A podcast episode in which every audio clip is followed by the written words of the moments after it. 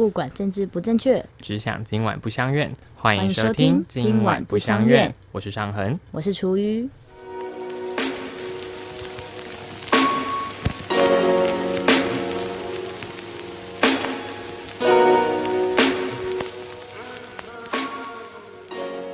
我们要聊死刑这件事情。哇，真的很有趣哎，真的很多人都很喜欢聊这件事情。我觉得大家现在社会上讨论的大部分死刑就留留在于就是废跟不废，对就这样。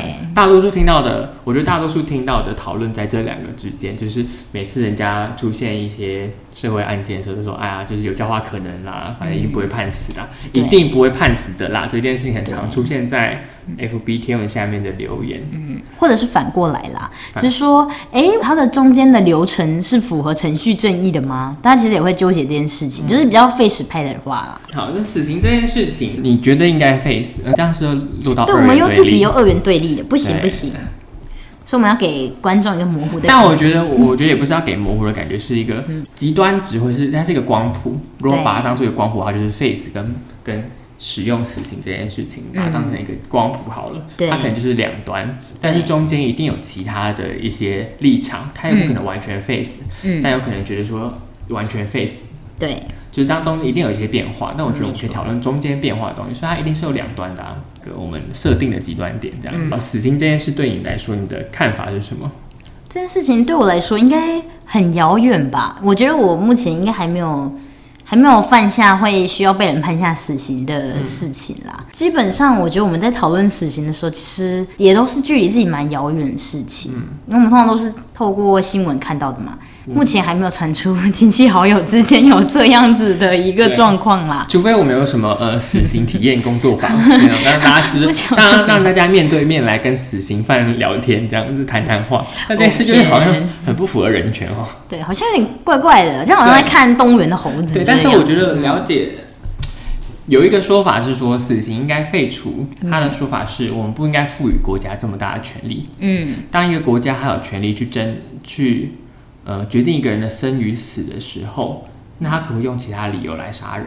嗯，这当然是有点有点类似有点上纲无限上纲的的讲法，但是你知道，对于法律这件事情，就是纳粹当年在杀人的时候，我们讲纳粹，所以有点远，但是纳粹当年杀人的时候，他们也经过审判啊，嗯，他们也经过就是军事审判呢，他就说你犯了什么罪什么罪。现在中国他们要杀人，他们也是要通，呃也不一定说说他们杀人，他们要把人家抓到就是改造营啊，或者是把他们弄到哪里去啊，一些我们不知道的地方去的时候，我只要给他们定罪的时候，他们也定了一个用法律的这件事情来定他们的罪，限制这个人的自由。嗯，所以有时候这个法律到底是怎么样被制定出来的一件事情，如果是像纳粹那样子的一个他们无限上纲的这样子在做这件事情的时候，这就等于说这个国家机器动得太厉害了，这样子，哦，就这国家机器的权力太大了，所以不应该要。不应该开放这个选项给全给国家，国家应该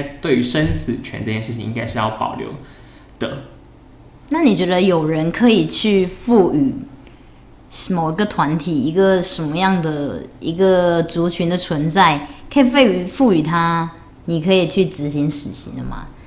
因为大家都知道嘛国家是我们大家的一个共识，所以我们才愿意啊，我们这是我们的政府，我们集体共同的一个大意志，决定传授他一定程度上的权利。所以当多数人决定想要让他死的时候，那为什么不能让他死呢？这不是大家人民的共同意识吗？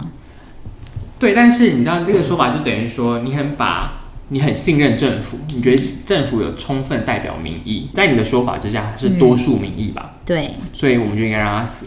但是那些沉默的多数算不算意见？嗯，我们知道一个人普查，你对这个人，你觉得他应不应该死吗？嗯，但这件事件可能跟他没关系，只是他觉得，哦，我觉得看了就觉得人心惶惶，我很害怕，他应该去死。嗯，对，毕竟这个说难听一点，把他先杀了，他就不会弄到我的啦。先让他死好了，这 比较简单对啊，单。这是这是现在目前社会上大多数的声音，就是先就是这个人造成我的恐惧，我先把他杀死，或者他先消失在我的世界当中，那我的世界可能就整个社会环境，他再也不要回到这个社会环境来。这对我来说我很会安心。对，可是这是你看得到的，这是显性的。那些隐性的杀人犯呢？我们这样治标不治本，你没有去理解到为什么会有人去犯下这样的罪行。嗯，你只是全部贴标签，就是他是死刑犯、杀人偿命，嗯，就是一个汉谟拉比法典这样的概念。对，但是有没有可能他们其实背后其实有其他的官逼民反啊之类的这种，也不是他真的自愿，只是他真的是没有路可以走的状况之下，他选择杀人反抗嗯，这个社会，或者是反抗这个施压他人，可能是可能是他长期凌虐他、囚禁他这种东西的杀人，但这个大部分可以理解。但是如果是社会上的隐形暴力呢？嗯，那种漠视的暴力、冷冷暴力，对，日积月累之下，抹杀了这个人的道德。我听到一个说法是说，黑人们他们因为社会的形成是需要社会契约的嘛，但是因为大家都愿意遵守这个契约，是为了要达到那个我们的共同利益，就是我们要一个和谐的社会。嗯那黑人们呢，他们就是他们再怎么遵守这个样的规则，他们都没有办法得到相对应平等的待遇。他们可能他们遵守了，反而那些不遵守的另外一个种族的人，他们不会得到惩罚。但是无时无刻我都在遵守的时候，可是我有可能只是因为我的颜色就被怀疑，我是不是会有犯什么动机？就是刚刚那个亡夫益灵的概念。当你觉得这个人偷了你的斧头，你再怎么样看他所有的行为都像是偷了斧头的行为，就是这样的概念呢、所以这时候他就觉得，我遵守这个社会契约，并没有帮助我得到我应得的社会和谐、社会安宁，或者我个人的在这个社会上面的安宁的时候，他会选择破坏这个规则。那我觉得会犯下杀人这件事情，是不是他是是不是他在那个当下，他决定他要破坏这个规则了？他觉得那个规则我遵守了也没用，那我为什么要遵守？嗯，会不会有这个可能？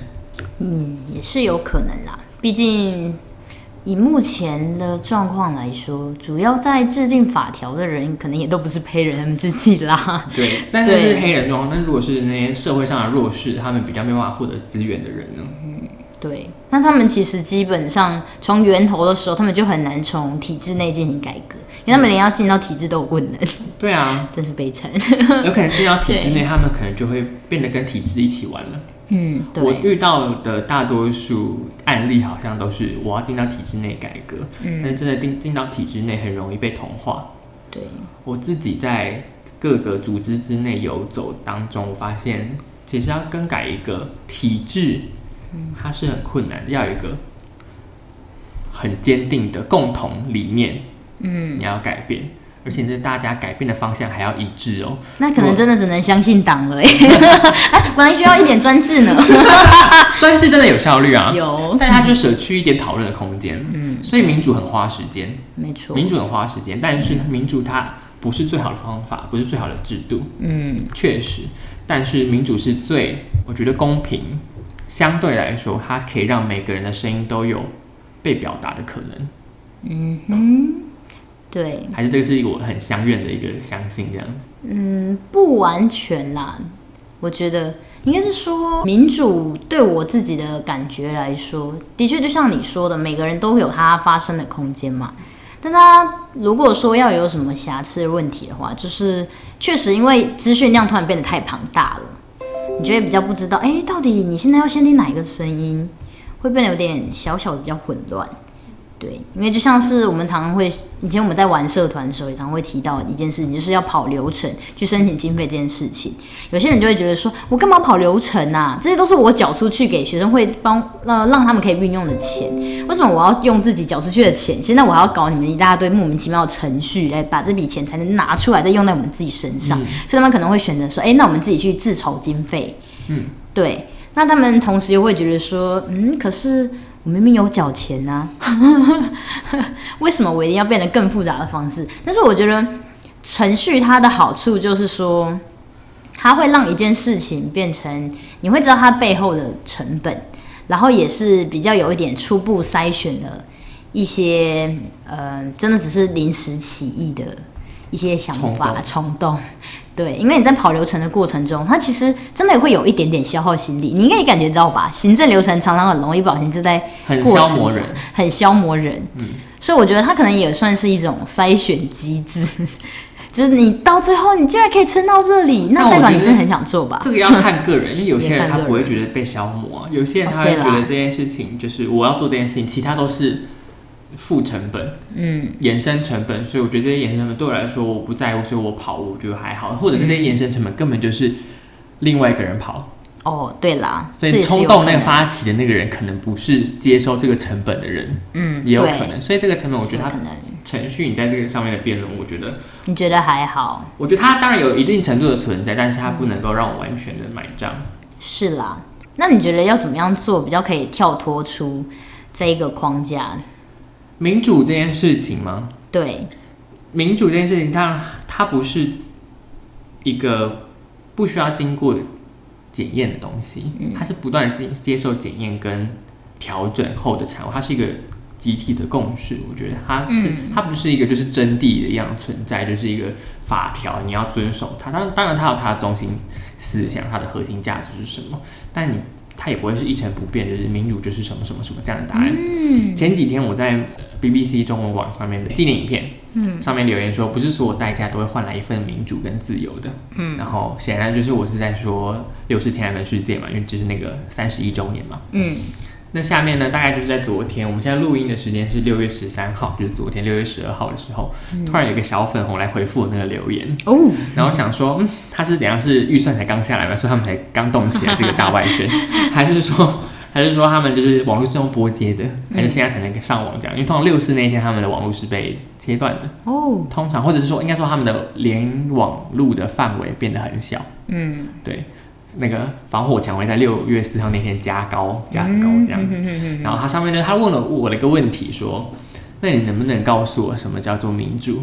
嗯我觉得我们很民主自由啊，嗯，这件事情。对，当然，如果谈民主的话，中国他们的样子都做到啊。他们有人民代表大会，现在才、最近才刚开完最新的一届人民代表大会，嗯，以很高票的票数通过了香港的国安法，对是吧？没错，然后他们也有香港的代表啊，他们每个区都有每个区的代表啊，都有他们，然后台湾区有台湾区的代表呢。虽然我们台湾根本就是不懂我，们完全不知道发生什么事。情哎，他他代表我什么啊？他代表什么？对啊，他们说，我觉得这就是民主啊，我们有人代表我们，发出我们的声音。嗯这时候你觉得你可以否定他的民主自由吗？嗯，对啦，不一样的民主自由吧。对，对啊，或者应该讨论说，大家对于民主这件事情，它会带来什么样的效益？或许对他们来说的民主就是很单纯的，有人代替我去发声，这样子就是民主了。但对我们来说的民主，或许不是这样，而是我们要经过一定的、一定的程序上，会觉得，哎、他比较算是一个真的有拿到了一部分的人多数的想法，然后我们才决定授权给这一个人，这就是我们我们的选举制度嘛。嗯我们决定，哎，觉得这个比较是大多数人的公约数，他的证件是我们的公约数，所以我们会选出来他当我们的民意代表。嗯，但是这个代表怎么选出来的？嗯，如果是在党的授意之下才能够成为这个代表的话，那没有代表到嗯。部分的民意，嗯。对，或者很大部分的民意都没有被代表到。嗯，我们怎么会讲到从事情讲到这边了？我们应该讲到说国家的权利啦，从对国家的权权利，然后聊到了开始慢慢往后推推推，嗯然后我们聊到了黑人。黑人的话，因为他们会有遵守某一种规则，他们还是没有办法得到他们相应的一些保障。那我们就想说，哎，那民主是不是也是一样的？我们推行的民主社会，但是它真的有给我们相应我们想要的东西吗？不要死刑，好的先回到死刑好了，它就是一个规则这样子。嗯。那么死刑真的有办法震慑人家不去犯法吗？或者是说，就像大家说的嘛，郑杰那一类型的人，对，他就是因为不敢去自杀，嗯。所以他想要透过死刑的方式让自己获得，嗯、有人帮他执行这么一件事情。是，对，然后也因为他可能也会担心说，我可能杀一两个人不会被判死刑，所以我就多杀几个，这样才会确定被判死刑。所以无形之中，死刑要要被要被判上死刑这件事情，其实才是真正推动他想要去杀人的原因。你说反而这件事鼓励了他去犯下对，没错。嗯，这样好可怕哦！就是比较偏向表演式犯罪吧，表演式犯罪，就是想要受到大众关注。可是想要受到大众关注的方法应该很多啊，为什么他会选择想要杀人呢？很直观吧很？奇怪，很直观吗？他可？以报复社会啊，哦，对啦，他可以很立即性的感觉得到大众对他的关注。如果他乱丢垃圾，然后觉得他报复社会了，嗯，对啦，或者像 FBI 帅哥那样，选红，他这样算报复社会吗？他没有报复社会，但他确实也引起了很大的关注。对，对，他那时候啊，那时候是因为他想要炸总统府，他说他扬言说要炸总统府，哦然后就有记者问他说：“哎、你为什么要为什么要讲这种话？”他说：“想红。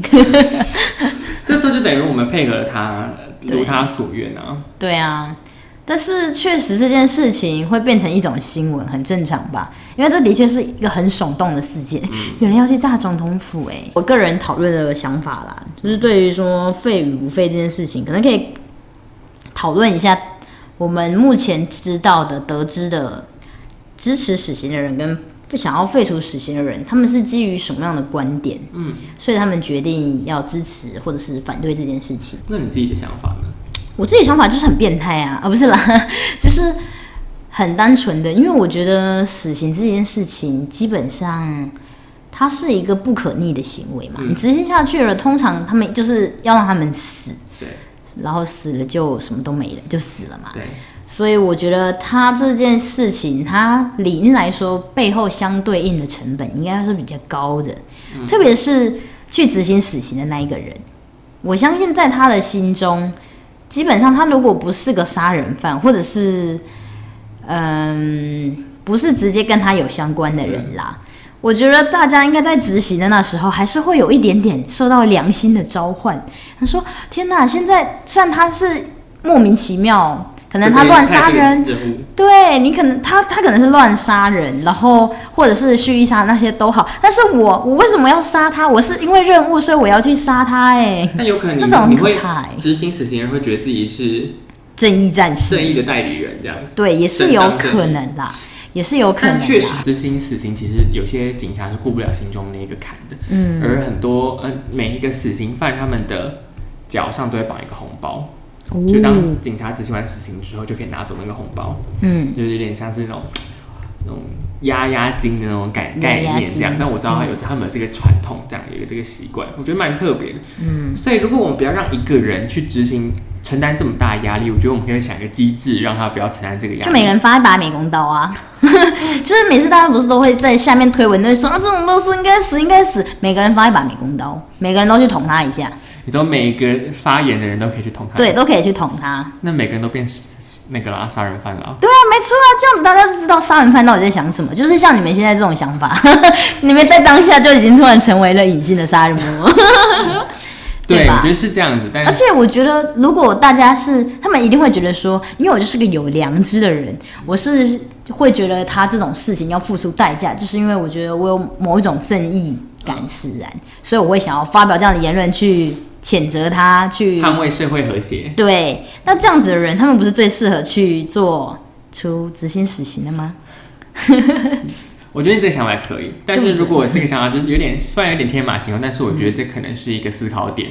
对啊，对，但是我想到的方法是可能比较有趣一点，啊，你想在说有趣，好吧？会是因为我觉得执行死刑这件事情，毕竟会造成人家心理压力嘛，毕竟你是一个生命在你面前消失了。但是我觉得我想到一个方法，嗯，可以去让执行死刑的人没有那么的压力那么大。我们可以一次找五个人来做这件事情，他们现在是吧？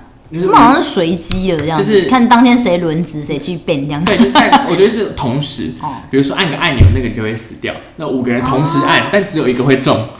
但是，这个因为忘了好像但是是国别的国家有这样的机真的假制的，对，就是每个人都会按，但只有一颗其实是真的，对所以他们会分摊掉那种，我就想说、可能不是我按，这应该不是我按的吧？对对对对对对对对对，所以这件事情是不是就解决了？是解决了，没错，这真的是有国家正在实行这样的方法。但我觉得蛮有趣的，就是然后就是大家也不会压力这么大，但是大家都做这件事情，那有可能是你啊，有可能是应该不是我吧？对啊，嗯反正平常我运气那么差，这样但是我觉得或许大家还是需要一点震撼教育吧，哦。我觉得啦，因为我觉得你说斩首示众嘛，样子又不太一样了。跨太沉闷啊，我们要当风铃啊，叮叮叮叮啊。但是到底有什么样子的？大家讲震撼，就是像我刚刚说到的嘛，就是发给每个人一把美工刀说让大家同时意识到，哎、我现在正在杀人哦、嗯，对，而不是大家每次在那边嚷嚷，就说呃，你看死恐龙法官怎样怎样，因为我们都知道，在不一样的位置，你一定会有不一样的思考方式。嗯像是你看，在法官的角度来说，他就是需要有确凿的证据啊。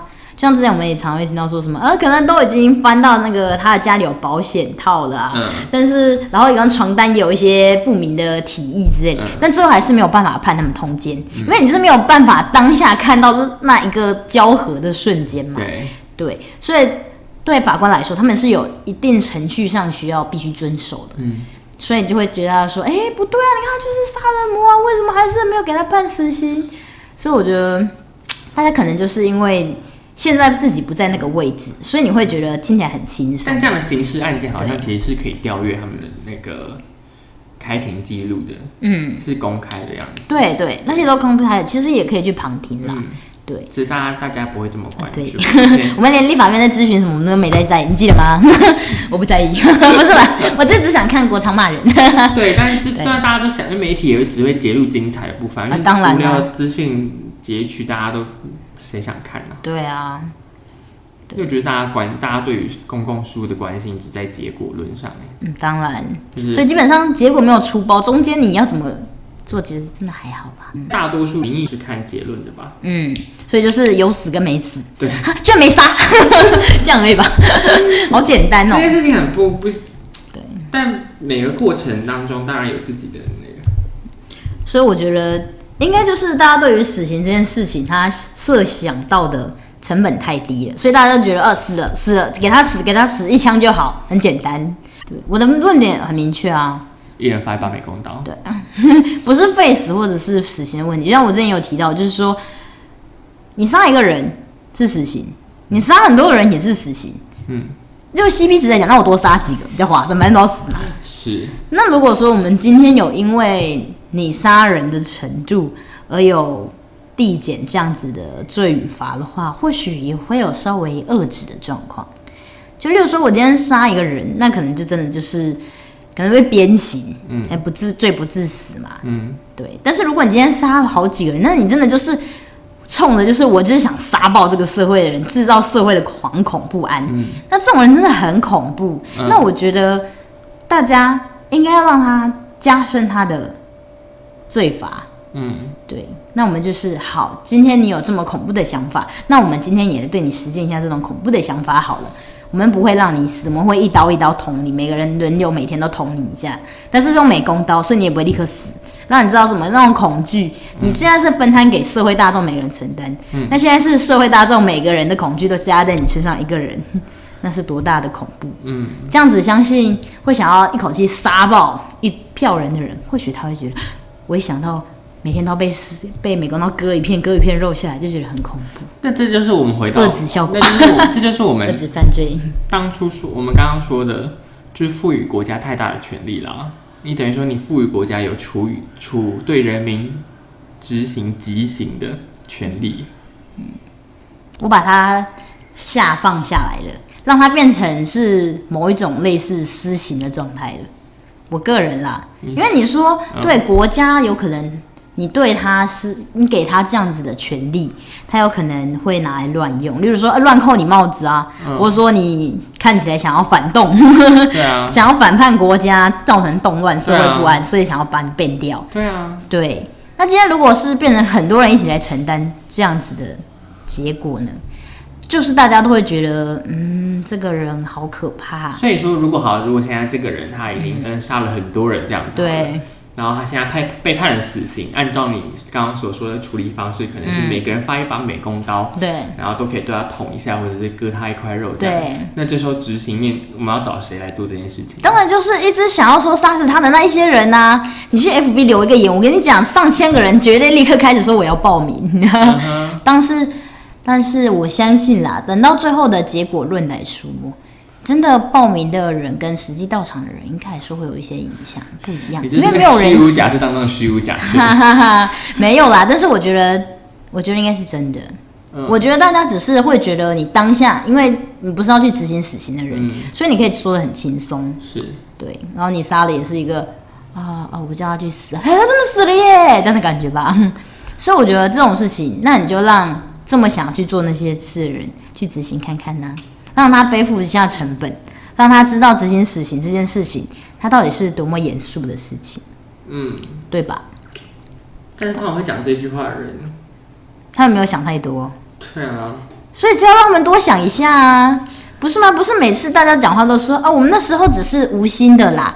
那我们之前前阵子不是才在吵吗？双城公寓自杀的那个女生，她就是因为很多人的无心之过，造成了她的有心行为了啊，就死要人耶，对不对？大家总应该想一想自己说话的成本这件事情，大家应该要重新醒思吧。那你我那我觉得你这样子的重点会摆在于教育这一块，怎么样让大众知道这件事情它的严肃性跟它的严重性。对，那我觉得你在教育这块，可是你用这样子算是一种恫吓、恫吓或或？体验教育，体验教育，我喜欢 工作坊，是这样子的方式，特别很可怕。就就变得很很走。我觉得我可能是我道德上过不去，好，可能怎么样？为什么你的道德会突然出现过不去的部分？我觉得就是你等于说，嗯、国家赋予了我这个权利去做这件事情，嗯，那有没有可能以后有人会觉得说，就算没有他没有犯下这件事情，嗯，只要我觉得他犯的是死刑，我就可以对他做这件事情。我的私刑可不可以变得不需要透过公权力来展现？我只是希望把最后的执行这件事情再下放回来人民身上，但是前面他应该经过的流程跟程序，我觉得还是有必要的。所以你觉得死刑应该还是要在，只是让执行的方式改变，嗯，对，但想到一个人要在那边被人家这样被怎么做这件事情，被人家拿美工刀一个人捅一捅，这对，件事就觉得很荒谬啊！很荒谬。但是大家一直说死死死死死，你就可以决定一个人死，这也很荒谬吧？这更荒谬哎、你根本只要出张嘴耶，然后就会有一个人，他每天可能他可能杀完那个人之后，他每天提心吊胆。呃真的，我其实也觉得他有点可怜，就我还要杀他，就因为我今天不小心被配到这个工作，你不觉得那心理压力更大，不更残忍吗？那还不如就把他交给想要执行的人。所以他们捅下去的那一瞬间，你会突然明掉，哎、其实我这样也蛮像杀人犯的、欸。这样他等于他就跨过了那一个坎，对啊。那，个人民他就跨过了那个坎，他已经嗯。觉得、哦，伤害人就直接这样子，那我好像可以多伤害几个，因为我反正我心里也没也没有那个门槛，然后就可以多刺几个人，为什么会想多刺几个人？因为就是就是你熟悉的这件事情，你说它是一种熟练习的感觉吗，对啊练习去伤害别人。们会让人家说你就是不要抽烟，不要抽烟，不要抽烟。嗯，那有些人一抽就说嗯就这样子嘛，就抽下去。哦，是没错啦，对啊，可是应该有还是有点不一样，我觉得，你心里面的坎，你不会去杀人，因为毕竟抽烟是很容易取的东西但你不会每天都有死刑犯说，哎、这今天要可以开放给大家报名杀人喽，但很多 对不对？但很多一不做二不休的例子啊。所以你是觉得说，有可能怕有些人可能哎、第一次发现他可以执行这件事情，对他的良心造成没有太大的成本，他可能会开始走私刑的部分。或者是去杀一些根本没有被，根本就是他只是觉得他是代表正义，他觉得他已经是正义的代理人，他家做的事情都是代表正义，有没有可能这样？他有这种认知上面的差落差？嗯，那他就会变成，如果你没有经过国家的程序，你没有经过法律程序就做这件事，那你就是动用了私刑而已啊。嗯，那就跟死刑本身没有关系了。但法律没办法到每个地方啊，法律是最低限度的道德啊。对啊，所以当他想做这件事情的时候，他觉得法律就是没有办法保护我们这些人，那我也来做这件事，我自己来动用这个刑法好了。这是私刑没有影产生啊。响吧？因为你现在就算是现在好了，你现在想要动用私刑，也没有人阻止得了你啊，不是吗？那就跟你曾经捅过有没有捅过人那一件事情，其实没有关系的、啊，但他门槛变更低了吧？变更低了吗？为什么？因为你已经捅，你已经有执行过死刑了。